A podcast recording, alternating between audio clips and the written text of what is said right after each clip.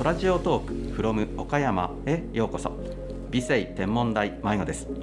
今回のテーマはおすすめの流星群でしたね。放送回の振り返りとして流星群と呼ばれるものは年間で112個ありその中でも私のおすすめの流星群は8月のペルセウス座流星群と12月の双子座流星群です。どちらも十分暗くなった頃に流れ星が見え始め夜空が暗い場所では1時間に数十個の流れ星が期待できるためです。さて夜空には様々な天体があります。今の時期の一番星は木星で日没後に空の高い位置で明るく輝いています。南の空には冬の大三角の星があります。オリオン座のベテルギウス大犬座のシリウスそして子犬座のプロキオンこの3つで正三角形を作ります。シリウスは星座の星で最も明るく白く輝いています。ベテルギウスはオレンジ色をした星です。とても寒い時期ですが空気が澄んだ日が多くまた明るい一等星も多いため夜空はとても賑やかです。さて今回は星の一生についてお話をします。星といって思い浮かべるものはどんなものでしょうか。金星や木星は都会でも見える明るい星で太陽が周りを回る惑星です。望遠鏡を使うと形や表面の模様を観察でき美星天文台の夜間公開でも輪っかがある土星や縞模様が見える木星は人気が高い天体です。惑星は自分で光っているわけではなく太陽の光を反射しています。このような惑星は岩石やガスが集まっただけのものです。このため惑星には寿命はありません。一方星座を形作る星は全て太陽のように自ら光を発する。恒星です。ここからは恒星のことを単に星ということにします。星が光り輝く主なエネルギーの源は星の内部で起きている水素の核融合反応です。太陽をはじめとする星はそのほとんどが水素でできていてその水素を燃料にしています。このため燃料となる水素がなくなってくると星として寿命を迎えることになります。ただ星の重さによって燃料の消費の仕方が異なります。重たい星ほど燃料の消費が激しく明るく光る反面寿命は短くなります。短いといっても数百万年数千万年ですので私たち人間からすると気が遠くなるような長さです。逆に軽い星は燃料をそれほど消費せずそこそこの明るさで寿命は長くなります。寿命は数億年や数十億年100億年にもなり宇宙における時間の長さを感じられそうです。さて私たちの太陽は比較的軽い星で宇宙の中ではごくありふれた存在です。寿命は100億歳程度と考えられています。現在46億歳の太陽はあと50億年ほどは輝き続けるはずですので何も心配はいらないですね。ここからは太陽のような軽い星の最後についてお話しします。星は丸い形をしています。これは星の内部で起きる核融合反応のエネルギーで外側に向かう放射の圧力と中心に向かって働く重力が釣り合っているためです。重たくなるほど全ての物質が持つ引き合う力重力も大きくなり複雑な形を保つことが難しくなるため星は丸いんですね。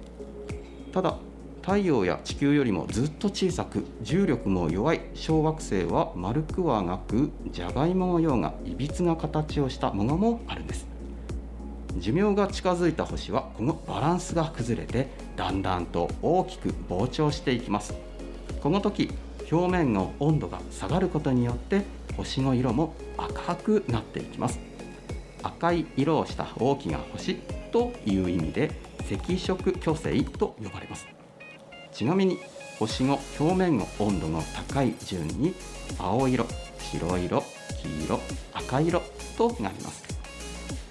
誕生日の星座の一つ大志座には一等星アルテバランがありますがこの星が今まさにこの赤色巨星の状態です。太陽の数十倍の大きさにもなっています。望遠鏡で見るとさぞ大きく見えるだろうと思われるかもしれませんが残念ながら遠くにあるため望遠鏡で拡大しても点にしか見えないのです。距離でいうと地球からはおよそ67光年離れています。宇宙のスケールの大きさを実感します。赤色巨星はその後宇宙空間にガスを放出していきます。遠くから望遠鏡で観察すると雲が球形に広がっているように見えるため、まあ、惑星のような丸や輪を持つような形に見えると昔の人が呼んだことから惑星状星雲と、え、言ったりもします。そして小さく白い星だけが残りこれは白色矮星と呼ばれます。次に重い星の最後についてお話しします。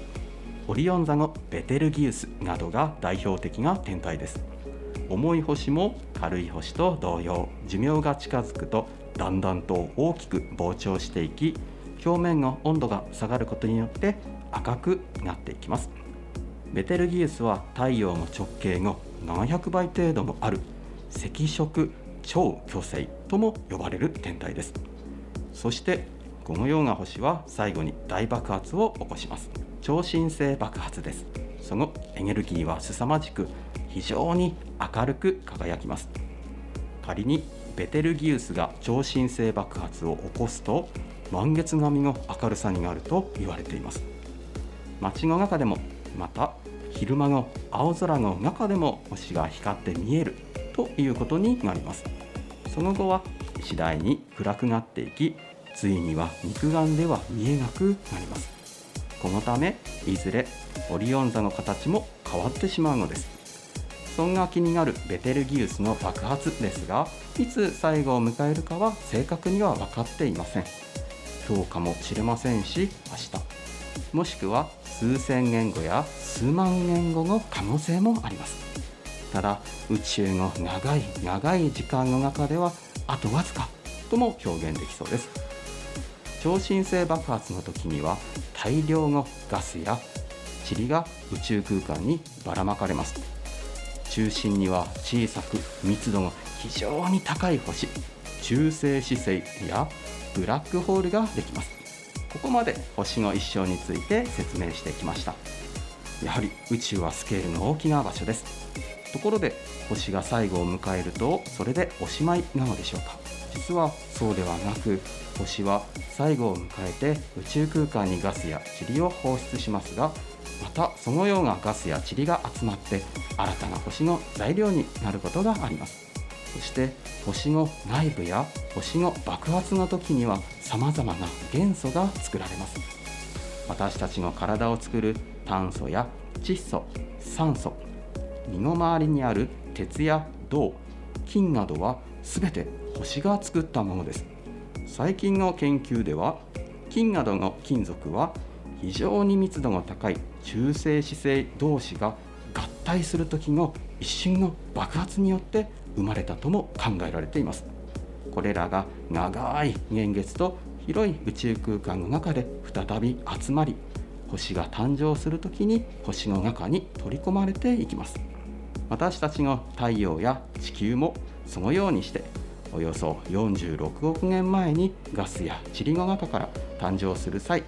水素を中心に炭素や酸素さまざまな金属などの元素が混じり合ってできたのです。このようにして考えると星の最後は新たな星が生まれるきっかけになり私たちは星から生まれた星の子とも呼ばれる存在とも言えますね。肉眼では星は小さな点で光っているだけにしか見えませんが望遠鏡を使うと星が最後を迎えている惑星状星雲や新たに星が生まれているオリオン大星雲などを観察できます。星にも一生がありそして私たち生命や地球も宇宙にあるさまざまな星のおかげでできたことを考えながら星空を眺め望遠鏡を覗くときっとこれまでとは違う見方ができるかもしれません。以上解説は理性天文台迷子でした。